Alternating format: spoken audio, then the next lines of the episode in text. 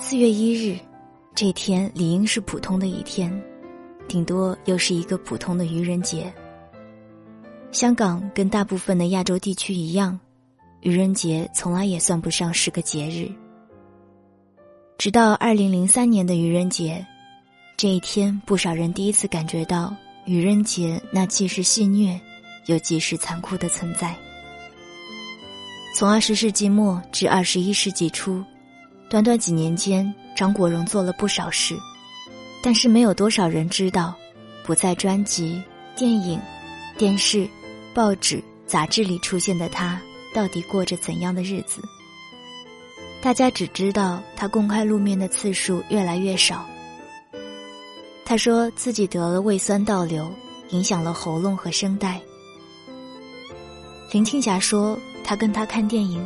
却发现他搂着他的手不停的抖。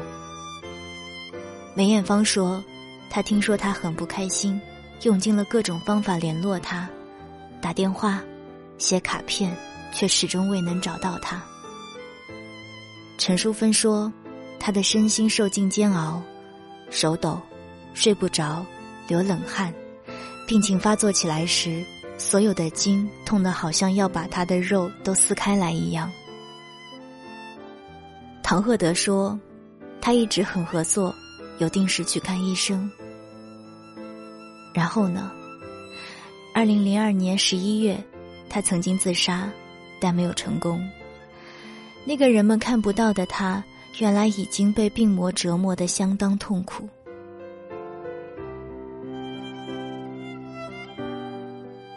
早上十时许，室内设计师莫华炳接了个电话。”那是张国荣打来的，我们一起吃午饭吧。张国荣表示。莫华炳是张国荣寓所的设计师，两人私下交情匪浅。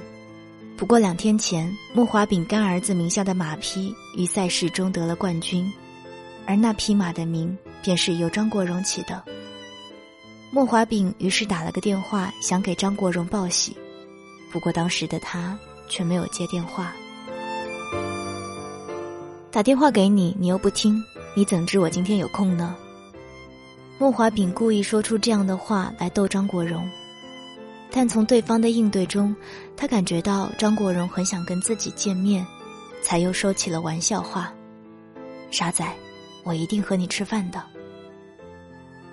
两个人约好一点钟在铜锣湾的 Fusion 餐厅见面，选在这家餐厅是因为它的地点很靠近莫华炳的办公室。下午一时，莫华炳如约抵达餐厅。在那里，他看到身穿深灰色 T 恤、浅灰色西装外套的张国荣，面戴口罩，安静的坐着。莫华炳才刚坐下，张国荣便对他说：“隔壁有人咳嗽，你为什么不戴口罩？”口罩忽然成了人手一道的护身符。二零零三年春天，非典型肺炎肆虐全球，几乎无一地方幸免。虽然受影响的程度有所不同，但其造成的恐慌绝对是近代少见的全球性扩张。纵然现代医疗远比古时优秀，但在 SARS 爆发初期，人类竟然都显得束手无策。医疗界治不好的传染病，顷刻间让整个社会都成了惊弓之鸟。他们聊着，又点了餐。张国荣要了一份意大利面，胃口似乎还不错。餐厅里有人认得他，他便对人笑，一切如常。但是在莫华炳的眼中，他看起来是那样的不安，手一直在抖个不停。两人在餐厅里一聊，便是三个小时。张国荣告诉莫华炳，他在给他打完电话之后。便驾着保时捷漫无目的的兜风。他说那天早上觉得很辛苦，只想开快车，最好就这样撞车算了。直至想起自己有约在身，才赶来赴约。真傻，不要说这些。莫华炳及时反应过来，然后把话题拉开了。张国荣又问了莫华炳的身份证号码，抄了下来。六个月前他已经问过同一个问题，当日又再确认了一次。莫华炳事后才知道，原来张国荣是要在遗嘱里留下一份小礼物送给自己。过去在一次闲谈中，张国荣曾经问莫华炳：“如果你病得很严重，没有药医，你将会怎样解决呢？”听到这个话题，莫华炳当时的心里觉得突兀，然后又回应道：“我会吃安眠药，万一人家找到了，都有的救。”你错了，张国荣很直率的说：“要死。”最直接是跳楼。莫华炳即时猛摇头说：“我和你都这么贪亮，怎么可以做这样的事？好像鸡蛋掉到地上似的，万一不小心压到别人，我们贪亮还是睡在床上好一点。最低限度有人救，跳下来变成一打野怎么办？”这次谈话之后。莫华炳的内心一直感到害怕和忐忑不安，于是经常都会和张国荣保持联络。吃这顿午饭时，莫华炳感受到张国荣的情绪低落，于是主动建议陪他到美国看医生，又说反正去美国也没有人会知道。张国荣回答道：“也有人叫我去四川吸吸灵气，现在是 SARS 高峰期，哪里都不能去。”吃完午餐，张国荣坚持要送莫华炳回公司。莫华炳当时觉得兜一圈也好，于是便上了他的车。就算是推开门或者开车门，张国荣都显得非常小心，不用手去碰，明显是怕 SARS，亦显得爱惜健康及生命。你赶快回去换衣服，你约了人家打球。莫华炳知道他习惯每周二约人打羽毛球，所以便在下车前对张国荣叮咛。张国荣竟然跟他说：“你不用再打电话给我，我刚刚才见完你，没有必要打电话给你。有什么事儿明天再说吧。”莫华炳当下便这样回答。走到办公室大楼的电梯前面，莫华炳忽然觉得一阵惊心。你不用再打电话给我。那句话，他以前听张国荣说过。后来张国荣告诉他，那间酒店的窗原来打不开。心里一阵恐慌的莫华炳立即打电话给张绿萍，也就是张国荣的大家姐，希望他能够联络得上他。到了六时左右，张绿萍回了电话给莫华炳。不用操心，我找到他了，他在中环，在边看边逛，或者夏天到了要买一些衣服。张绿萍想约弟弟去喝咖啡，他却说不用了，因为已经约好与陈淑芬见面。莫华炳当时算是安心了一点，没有再因为张国荣的那句话而耿耿于怀。跟莫华炳分开后不久，张国荣的电话被人拨通了。喂，唐先生吗？陈述分拨了张国荣的电话号码，但是另一端却是唐鹤德接的电话。Leslie 在哪里？对方回答：“他说出去走走，晚上七点钟我约了他一起打羽毛球。”这样啊，你知道他去了哪里吗？陈淑芬再次问道。他说他在中环一带跟朋友喝茶。那好，我给他打个电话。一会儿我再联络你，然后陈淑芬挂线了。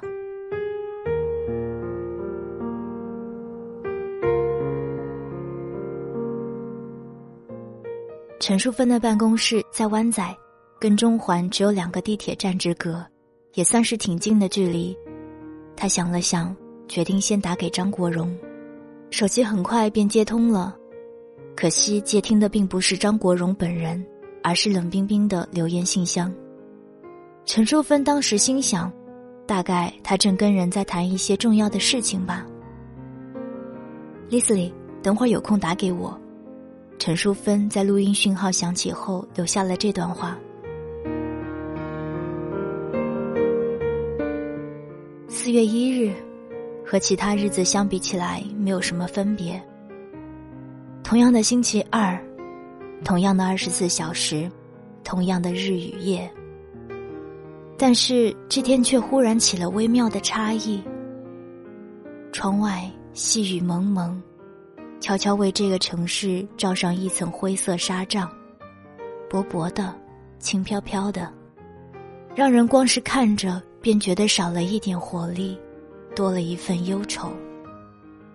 但是这一天结束，新的一天又会来临，这是好事，还是坏事？忽然。陈淑芬的电话响了起来，他取过电话接听，来电者倒是出乎他的意料之外，张国荣竟然这么快就打给他了。你在哪里？陈淑芬首先问他。我在中环。张国荣平静的回答，这是个陈淑芬预期之内的答案。在中环干什么呢？在喝茶。这样啊，在跟谁喝茶呢？陈淑芬又追问：“这次张国荣的回应倒不在陈淑芬的预期之内。他笑着埋怨：“怎么自己一个人喝茶也不叫我？我在湾仔，我来找你吧。”“不用，我要走了。”张国荣平静的推辞了。陈淑芬没多想什么，再问道：“你要去哪里？”“去 shopping。”我跟你一起去 shopping 吧，可以吗？陈淑芬主动提出。这次张国荣没有再推却，直接同意了陈淑芬的建议。嗯，可以啊。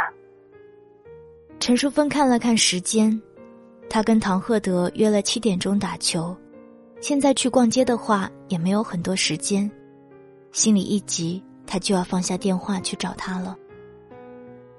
这时候，话筒另一边传来了一句话，让陈淑芬不由得停下放电话的动作。我想趁这个机会好好看清楚香港。张国荣的声音说道。这句话就像是一滴浓缩的硫酸，无声无色的渗透，然后在作为支撑点的柱子上筑出一个小洞来。你要看清楚香港干什么？陈淑芬开始听出来，他好像有点不对劲了。张国荣没有回答陈淑芬这个问题。短暂的沉默没有令支柱倒塌，只是被腐蚀的破洞越来越深。即使没再注意，他也依然映入眼帘。你到底要走了没？还没走的话，我过来找你。陈淑芬焦虑的说：“好啊，那你过来吧。”张国荣爽快的答应了。他人正在文华东方酒店，破洞仍然存在，无法视而不见，只是那根支柱依然屹立不倒。说不定这只是一个无伤大雅的缺口，只要好好用心修补，将来便不会有任何危险。可是对于熟悉的事物，人很容易有种错觉，以为那些越是熟悉的东西。他们便越不会改变，谁会知道一个无伤大雅的小小差别，背后可能已是无法修补的千根裂痕？没人知道第一道裂痕到底是由何时开始出现的，更不知道它会形成的原因。当人们看到破洞的时候，或许都太迟了。麻烦你，中环文华酒店。陈淑芬坐上了计程车，司机没有认出他是天皇巨星的经纪人，也更不会察觉到他此刻不安的心情。红色的计程车不徐不急的前进，外面依然飘着雨丝，他们轻轻撞上车身，溅开成一点又一点的粉末，然后在地上融为一体，缓缓的往地下水道流去。逝去的雨水无声的朝着无人注意的地方消失。某处，某个平静的湖面，却为此泛起了一阵涟漪。没有汹涌的大浪，也没有狂怒的风暴。陈淑芬到了酒店前厅，她左顾右盼，没见着张国荣。于是她又去了他们经常聚在一起聊天的咖啡厅。一进门，服务生便迎上来问陈淑芬：“小姐，请问几位？我找 Leslie，他在吗？”服务生有点困惑：“张先生吗？我好像没看到他在这里。”“他不在。”“不会的，我们约好了，他一定在这里。我进去找他。”哒哒哒。短促的脚步声在咖啡厅内回响，可惜他一直找不到要找的对象，就像踏进了一个熟悉但却陌生的迷宫。他在店内转着，这里停停，在那里看看，每一条路都走过了，就是遍寻不获。他到底在哪里？陈淑芬焦躁的四处张望，再怎么看，张国荣还是不在咖啡厅里。莫非他是刚刚走了，又或是他根本就不在这里？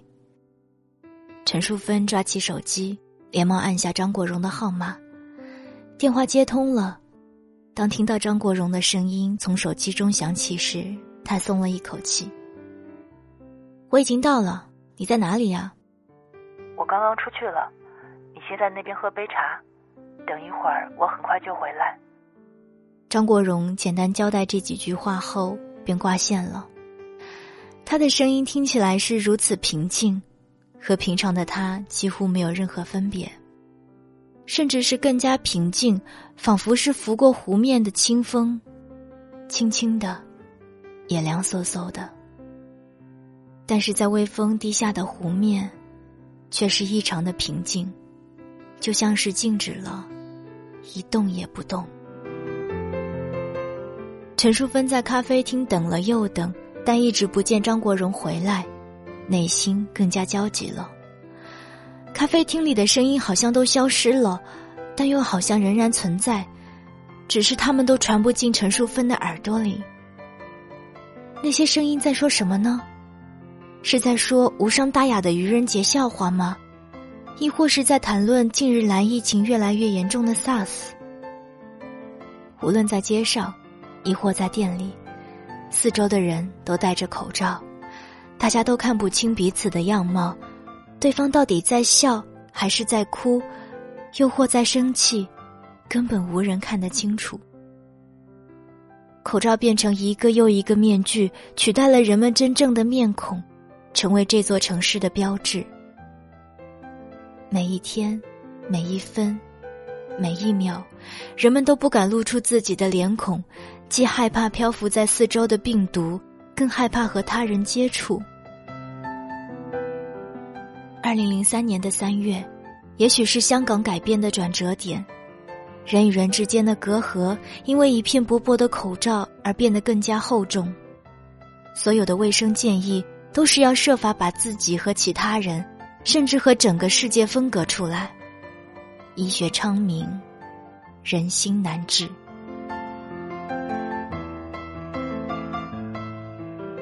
等了四十分钟，陈淑芬的手机终于响起了，她连忙接过来。你五分钟之后在酒店门口等我，在正门，然后我就会来了。谢天谢地，他终于听到了张国荣的声音。陈淑芬看看时间，原来已经快六点半了，距离七点钟只剩下半个小时，于是他也没多想。立即结账，离开咖啡厅。四月的天气并不寒冷，可是却下着细碎的微雨，有别于冰冻的刺骨寒意。这种阴冷只会慢慢的吸啜着人体的温暖。张国荣并未出现，一秒，两秒，三秒，时间踏着疲惫的脚步往前进。缓慢的几乎没人察觉，但他确实在动，而且即使他再慢也好，人们急促的脚步也从来追不上他。五分钟过去了，张国荣还没有出现，时间继续前进，一分，一秒，原来多么可笑！相同的步伐，同样的溜走，时间从来不停止，也从来不后退，总是这样安守本分。晚上六时四十一分，砰！一声轰然巨响在耳边炸开，吓得时间几乎要停下来。至少这一刻，几乎所有在场的人都有一种时间蓦地停止了的错觉。陈淑芬错愕的往发出声音的方向看过去，只见一个黑影倒在地上，另外一些酒店门口的护栏被砸断了。再仔细一看，那是一个人，在那个人的旁边是一辆巴士。不好了！陈淑芬连忙跑进酒店，把服务生叫了出来：“有交通意外，撞伤人了，就在外面，快点叫救护车！”陈淑芬又慌忙跑了出去。张国荣随时都会来到酒店门口，而陈淑芬心里清楚明白，即使刚才他表现的再平静也好。他现在患上了抑郁症，要是看到那个场面，难免会受刺激，所以他决定快步跑到另一边，把张国荣的车截停下来。然而跑了没几步，陈淑芬便打消了这个念头。也许张国荣还未到呢，也许他正在堵车。陈淑芬真心祈祷张国荣还未到，这样的话。他就可以先到街口接停他的车，这样他就不会经过酒店大门。于是，陈淑芬拿起手机打给了张国荣。可是这一次，电话没有接通。